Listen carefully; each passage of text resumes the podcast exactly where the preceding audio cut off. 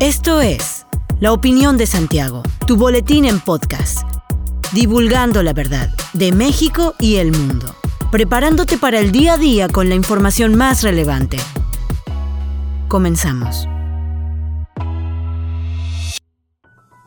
Buen día, bienvenido a la opinión de Santiago, una dosis breve de información para arrancar el día con lo más relevante a nivel nacional e internacional. En la autopista México-Puebla, en los límites del Estado de México, un grupo de policías de la Secretaría de Seguridad Ciudadana impidió el paso de la caravana migrante hacia la Basílica de Guadalupe, lo que derivó en un enfrentamiento. Durante varios minutos, los migrantes pidieron que los dejaran pasar rumbo al Cerro del Tepeyac, pero al ver la valla de policías empezaron a aventarse y arrojar objetos contra los uniformados y les arrebataron escudos. De acuerdo con información del gobierno, 350 mujeres policías y 200 elementos de la SSC acompañaron a la caravana migrante. A ellos se les solicitó dirigirse al albergue que adaptó la alcaldía de Iztapalapa con el fin de que pudieran descansar y continuar su trayecto más tarde. Sin embargo, no aceptaron la propuesta. Indicaron que se mantuvo el diálogo a la altura del puente de la Concordia en la lateral de la calzada Ignacio Zaragoza, por lo que se exhortó a los automovilistas a disminuir la velocidad y atender las indicaciones de la autoridad. 1.042.678 firmas de ciudadanos que respaldan la consulta para la revocación del mandato del presidente Andrés Manuel López Obrador fueron entregadas el domingo al Instituto Nacional Electoral por la organización ciudadana Que Siga la Democracia. La presidenta del grupo, Gabriela Jiménez, encabezó la entrega en la sede nacional del INE de las rúbricas provenientes de estados como Jalisco, Quintana Roo, Zacatecas, Tamaulipas, entre otros. A través de un video en el que aparecen integrantes de la mesa directiva nacional de la asociación, se reportó que en total han entregado 2.1 millones de firmas. Sin embargo, hicieron un llamado a seguir reuniendo rúbricas. El titular de la mesa directiva de Nuevo León, Jesús Asael Martínez Mancillas, sostuvo que las firmas entregadas representan la voluntad de millones de mexicanos que hoy se suman al trabajo nacional y día a día seguiremos sumando voluntades para que se vivan procesos democráticos en México. Entre los impuestos a favor del medio ambiente que se establecieron en el paquete fiscal Querétaro 2022 se encuentra el de la extracción de minerales no metálicos. Cuando se extraigan minerales no metálicos de bajo impacto ambiental, deberá pagarse 0.20 veces el valor de la unidad de medida y actualización 17 pesos con 924 centavos por metro cúbico. Para la extracción de minerales no metálicos de alto impacto ambiental, el costo será de 0.50 veces la UMA, 44 pesos con 81 centavos por cada metro cuadrado. Otro impuesto que se establece es el correspondiente a la emisión de gases. El monto se fijó en 5.6 veces la UMA por tonelada de dióxido de carbono, equivalente a la conversión del mismo, lo que corresponde a 501 pesos con 872 centavos.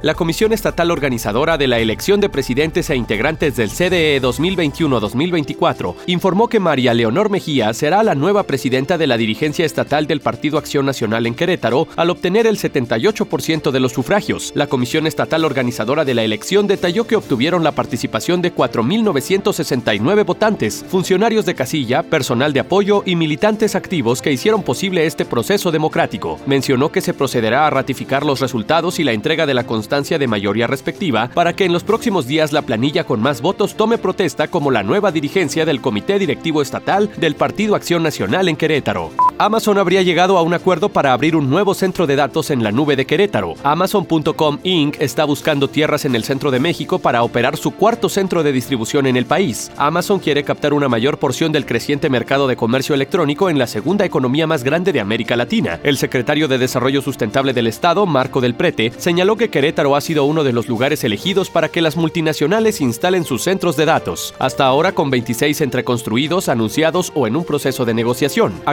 La nube de Amazon Web Services incluye 81 zonas de disponibilidad en 25 regiones geográficas de todo el mundo, además de ubicaciones de borde para CloudFront, donde Querétaro también tiene presencia con dos instalaciones. La compañía ha considerado varias propiedades en Querétaro y buscaba un área de 20 hectáreas donde podría encargar un almacén de alrededor de 100.000 metros cuadrados. Más espacio para oficinas, dijo una de las fuentes. La expansión de Amazon en Querétaro sería parte de la oferta de la compañía para atraer compradores con entregas rápidas, a la vez que mantendría al margen los gastos de envío. Hasta aquí la información de hoy. Regresa mañana para otra pequeña dosis con las noticias más importantes. Mantente bien informado con la opinión de Santiago. Encuéntranos en Facebook, Instagram y TikTok como arroba la opinión de Santiago. Hasta la próxima.